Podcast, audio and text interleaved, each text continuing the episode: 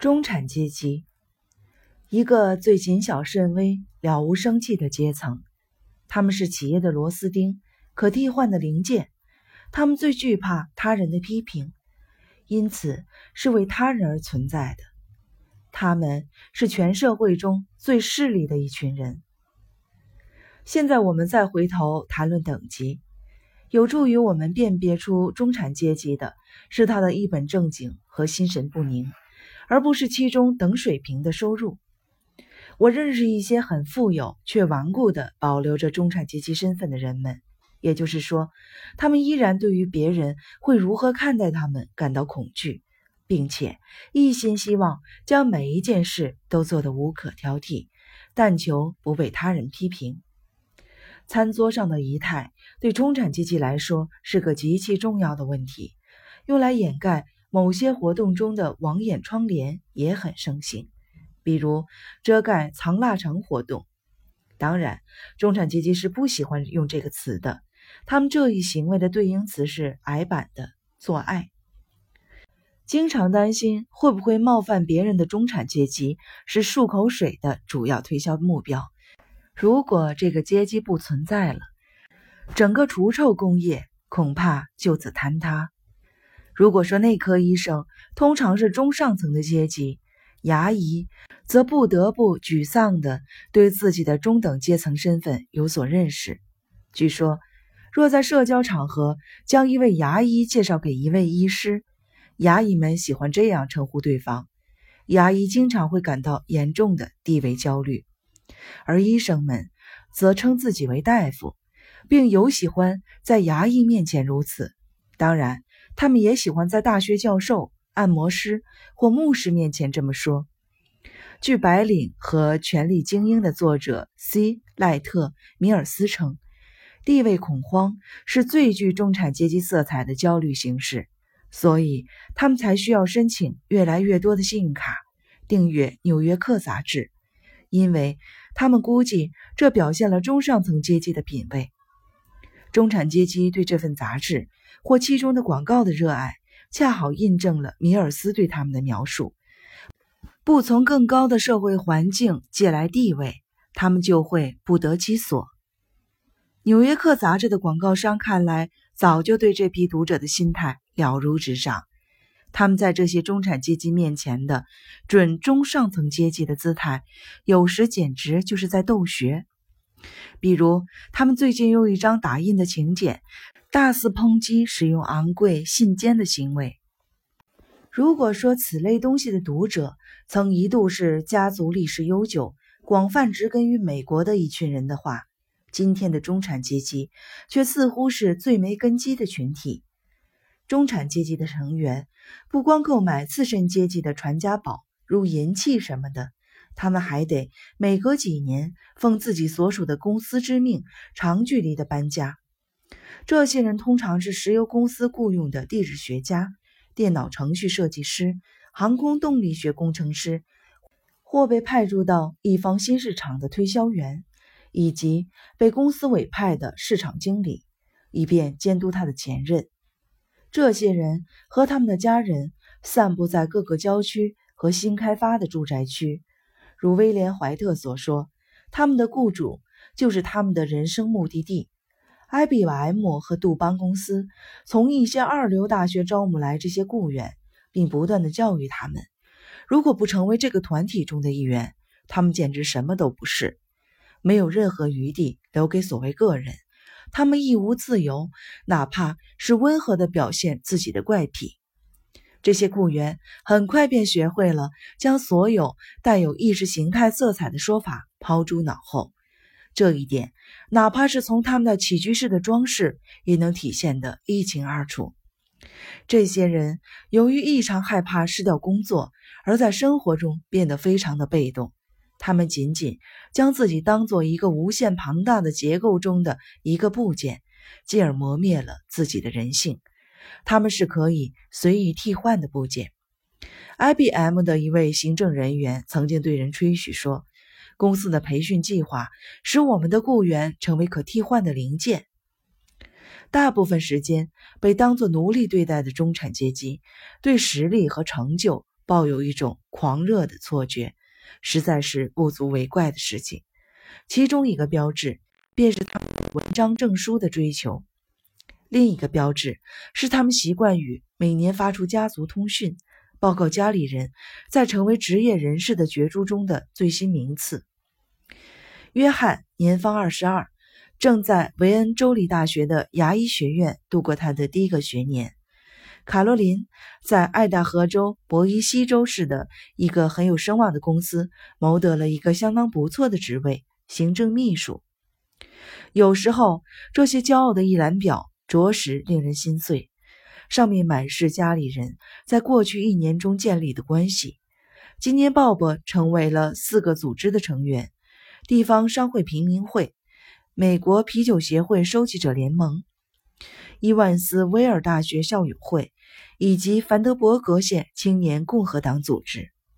由于害怕自己淹没在人群中，中产阶级家庭主妇在出门购物时总是精心的梳妆打扮，就像一位中产阶级妇女对刨根问底的社会学家讲的一样，她的直觉告诉她。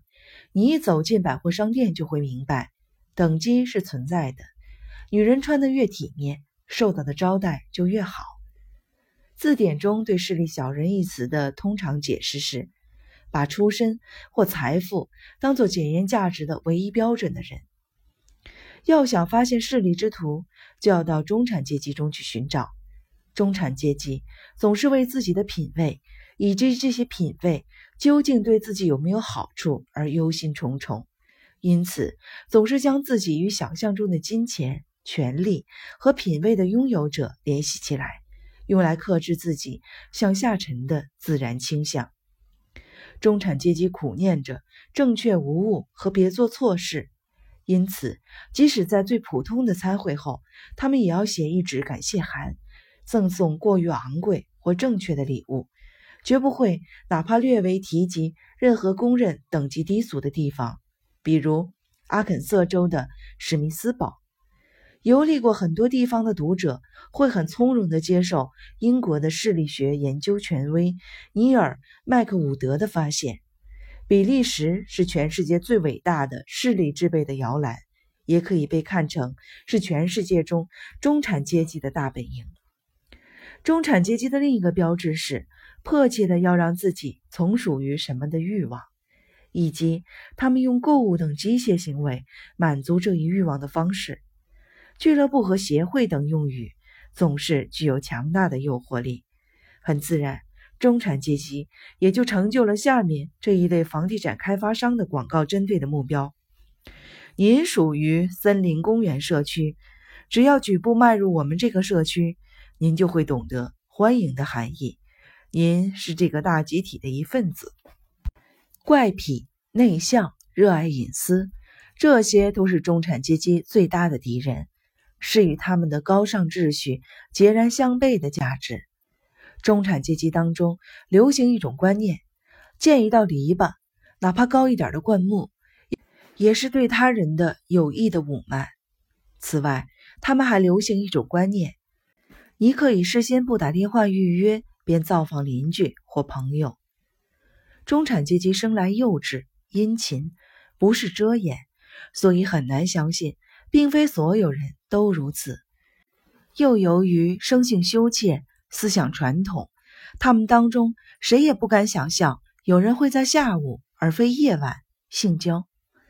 很显然，夜晚才是事务缠身、行为庄重的公司职员行此举的正确时间。威廉·怀特曾一面在一处郊区闲晃，一面研究那里的居民。一位典型的中产阶级妇女告诉他：“再也没有什么比我们这条街上的人更友善的了。他们来的时候总会敲门。女人们真是友善，男人们则是拥有一个体面的职业为至宝，并且尤其强调‘管理人员’一词。在家中安装一台录音电话。”自然很容易就能模仿高级专业人士的作风，但不要指望在风鸣过后会有一个滑稽或古怪的声音，例如用法文或者模仿唐老鸭理查德·尼克松的声音，告诉你可以留言了。中产阶级都很胆小，如希赖特米尔斯所说，他们向来是别人的人，公司的、政府的、军队的，没有比中产阶级更小心谨慎的了。一位管理顾问告诉斯特兹特克尔：“你的妻子和孩子应该守规矩，你应该克己，遵守社会规范，你应该小心的注意自己的行为。”乔治·奥威尔在《为舒畅而来》一书中，为他书中的中产阶级英雄代言，把这一点说得很到位。过去好多蠢话讲的是劳动阶级的痛苦，我自己并不会为平民阶层感到难过。